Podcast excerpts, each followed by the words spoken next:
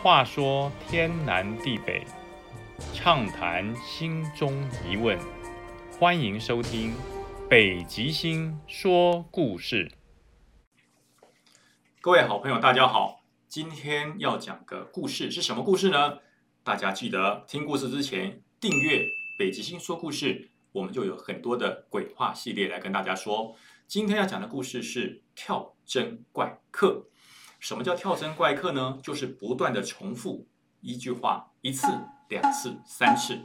那有什么可怕的？听我讲完你就知道很可怕了。在我在当基层军官的时候，时常很羡慕很多人买了一些新的车辆。这些车辆呢，有的是很棒的车，有的是很破的车。那我买了一部菲亚特 Uno。那在当时，因为基层的军官没有停车位。我们都把我们的车子停在我们的营区外面，呃，那就要忍受风吹雨打，所以我们一有时间就会跑到营区外面看看自己的车子啊有没有受伤，有没有被刮伤。尤其到了休假前，正是人生的享受，因为可以坐上自己的车子，然后一路奔驰的回家，那是无比的畅快啊！但是就在有一次的休假的时候，我发现了一件非常奇怪的事，当天晚上也不知道为什么被拖到。将近晚上十一点，我才离开营区。到了十一点钟，到了门口以后，我进了车子，发动开车，先吹一下冷气，然后打开收音机。没没错，就是收音机。那个时候没有 YouTube 啊，就是收音机，听一听收音机里面的流行音乐。收音机传来了非常醉人的声音啊，流行歌曲，杨颖跟黄仲坤唱的《故事的真相》。当听完一首歌之后，我心里想，哎，可以回家了。发动了车子，准备要走之前，天哪！前面为什么停一部车，而且跟我停的那么近？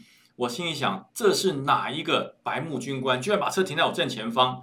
我就下去跟他协调一下。我开着车门走下去，敲了下他的车窗，讲：“哎，兄弟啊，把车往前面移一下，我要回家，我要放假了。你跟我离得这么近，我要怎么离开？”哎，没有反应，也没有理我。我再敲一次车窗，他就把车窗慢慢的摇下来，啊，说。哎，拍谁？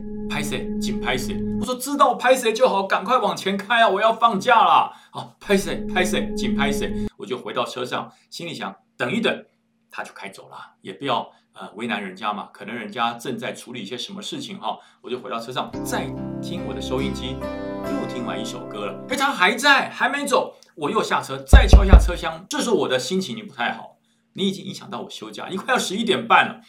我说，哎，朋友啊。十一点半了，我要放假回家了，麻烦你把车开走。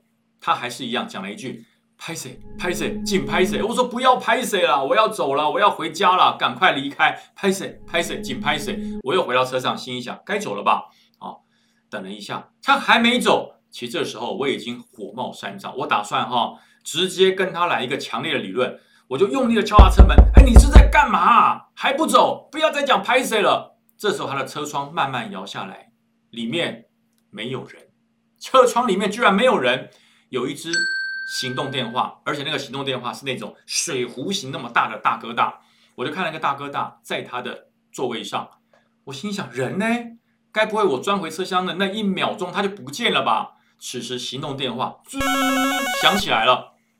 我心想：干嘛？这行动电话干嘛？我也不能去碰它，因为万一拿了他行动电话，他说我偷窃怎么办？所以我就没有碰那个行动电话。这时候行动电话自己接通了，那边传来一个非常凶悍的声音，比我还要凶，就是说：“哎，你是怎样？邱德不接电话哈？看小看我这个老爷哈，没有什么小问，没有什么本事，是不是？接电话。”这时候我心里想：“哎，他在跟谁讲话？这对方没有接啊，电话放在座位上，自己在那边鬼吼鬼叫。”这时候我的耳朵旁边又传来了：“呃，拍谁？拍谁？紧拍谁？我说在拍谁？什么啊？”没有人呢，我就觉得事有蹊跷，我就回头看看马路上有没有人。当我回头看马路再还回来的时候，车子不见了，那台车自然消失在我面前不见了。我就想，哎，不会这么快吧？我只是回头转头，车就不见了。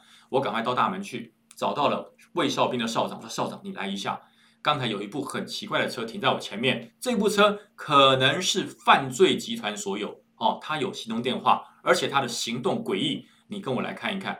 这时候少长说：“长官，别闹了，从头到尾围墙外就你一部车，我没有看到第二部车。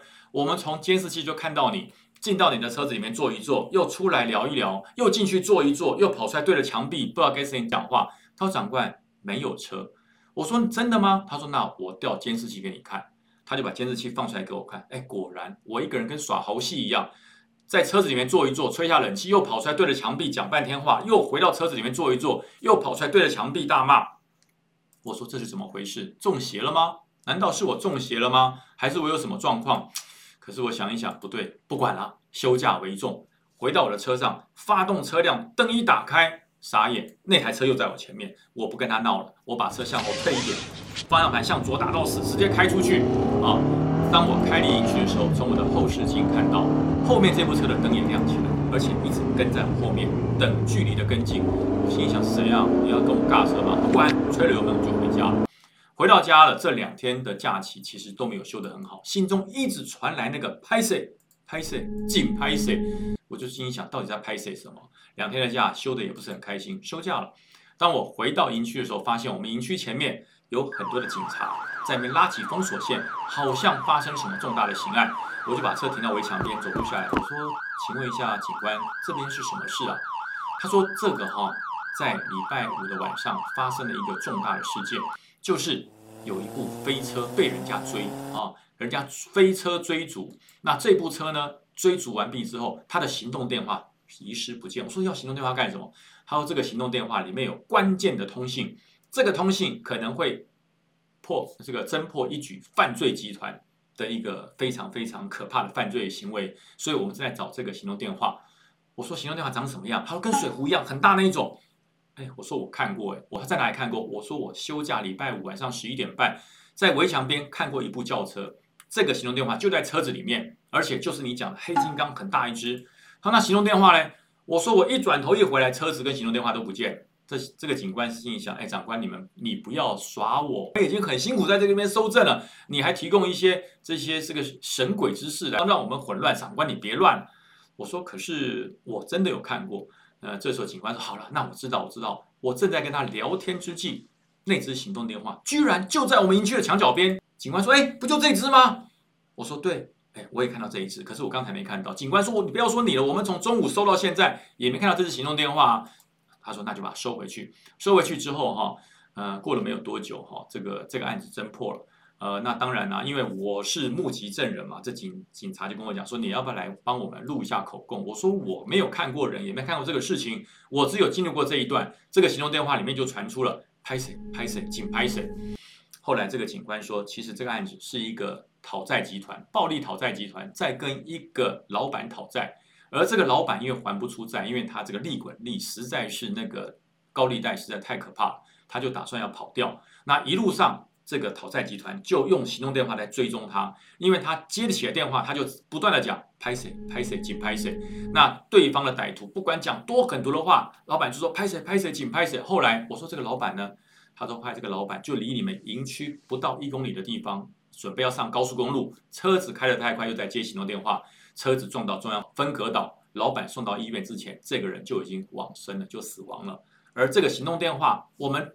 始终找不到，一直找不到，因为那是关键证物，就证明了是这个讨债集团跟老板有通话的事实，导致这个老板呃不小心撞到分隔岛而往生，所以没有这个行动电话，我们没有办法定案。我说那你可以调这个通话记录啊，他说长官等你发明哈，原来那个时候通话记录不能随便调的，但是行动电话里面，因为它本身有一个记录的功能，所以这个行动电话最后找到了，找到之后呢，这个案子也顺利的侦破。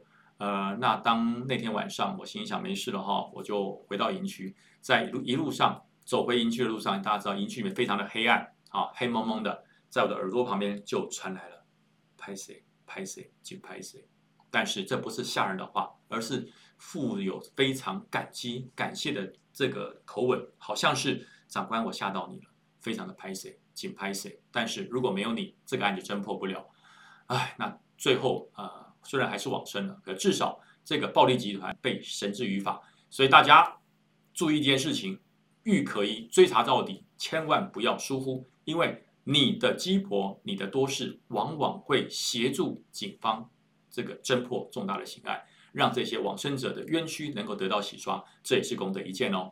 这是今天跟大家分享的故事《跳针怪客》，喜欢吗？喜欢不要忘了订阅北极星说故事。我们在 Podcast 也有推出哦，两个频道，YouTube、Podcast 同步订阅都可以听到好听的故事。好了，拜拜。